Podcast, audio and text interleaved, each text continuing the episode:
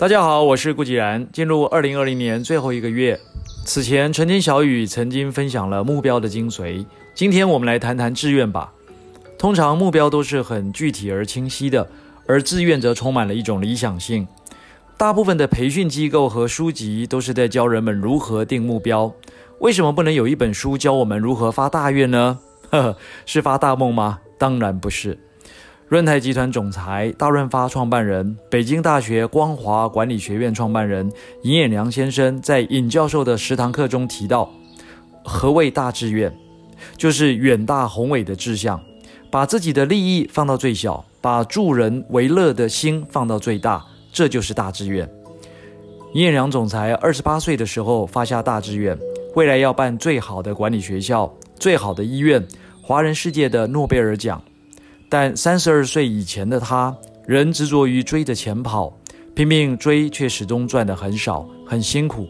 后来遇到国学大师南怀瑾先生，在老师的教诲下转念，三十五岁开始把赚钱的心放下，沉静下来，只努力把事情做到最好。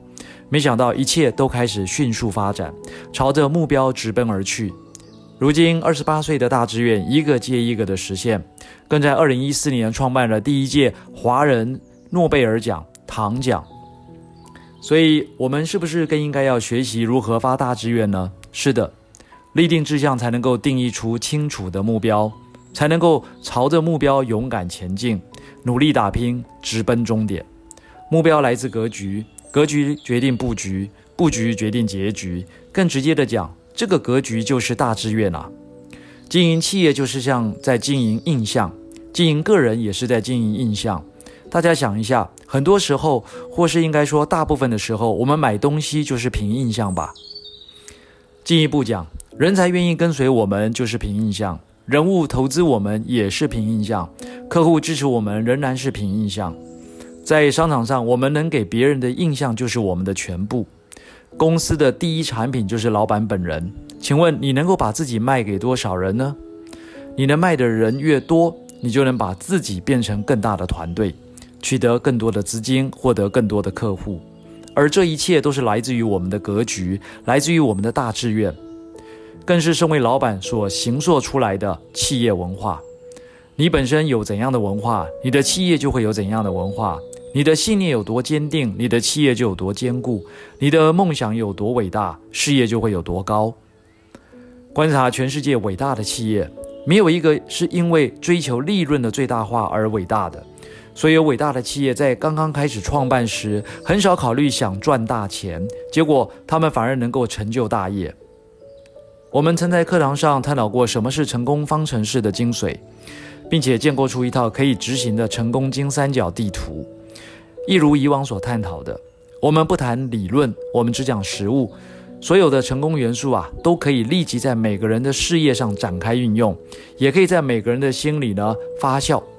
有一回，某位来自媒体界的杰出学员与我讨论了相关的合作事项，过程中他突然问我：“院长，你今年贵庚啊？”哇，这么年轻，经验却如此的丰富。我笑笑的回答：“感谢老天爷，感谢这一路走来的许许多多的贵人。生命本身就是一种恩赐。”但活出生命的极致是一种选择。其实过去的我非常内向，记得在上大学之前，我是不太敢在众人面前说话的。从小到大，我都只敢躲在角落里做自己的事。直到大二的时候，我很想挣脱原来的这个自我，才自告奋勇地担任班上的公关股长，因为我想走入人群，想站在人群当中。同学们也非常热心地接纳我。在已经选出的一位公关之外，硬是帮我加了一个名额，才跨出了不一样的人生。如果不是这个选择，现在的我又不一样了。所以是想还是不曾想，是要还是不要，是想要还是一定要。二十八岁时，我还在军中服役，非常钦佩一些成功的企业家，有能力经营自己的事业，所以非常渴望有机会去帮王永庆、张荣发等成功的企业家提皮包。可以不用知心，只要供应我三餐就可以。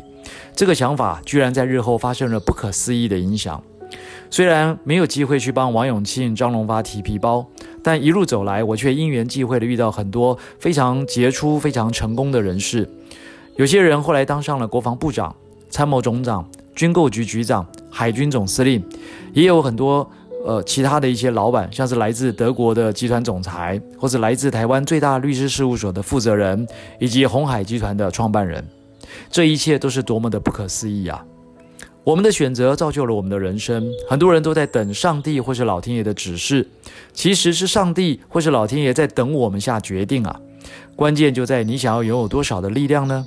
大胆的想，勇敢的抉择，持续的学习与成长，会带来不可思议的力量。以上就是今日的晨间小语，如果喜欢就帮忙转发出去喽。善知识要传递才会产生力量。我们下回再会。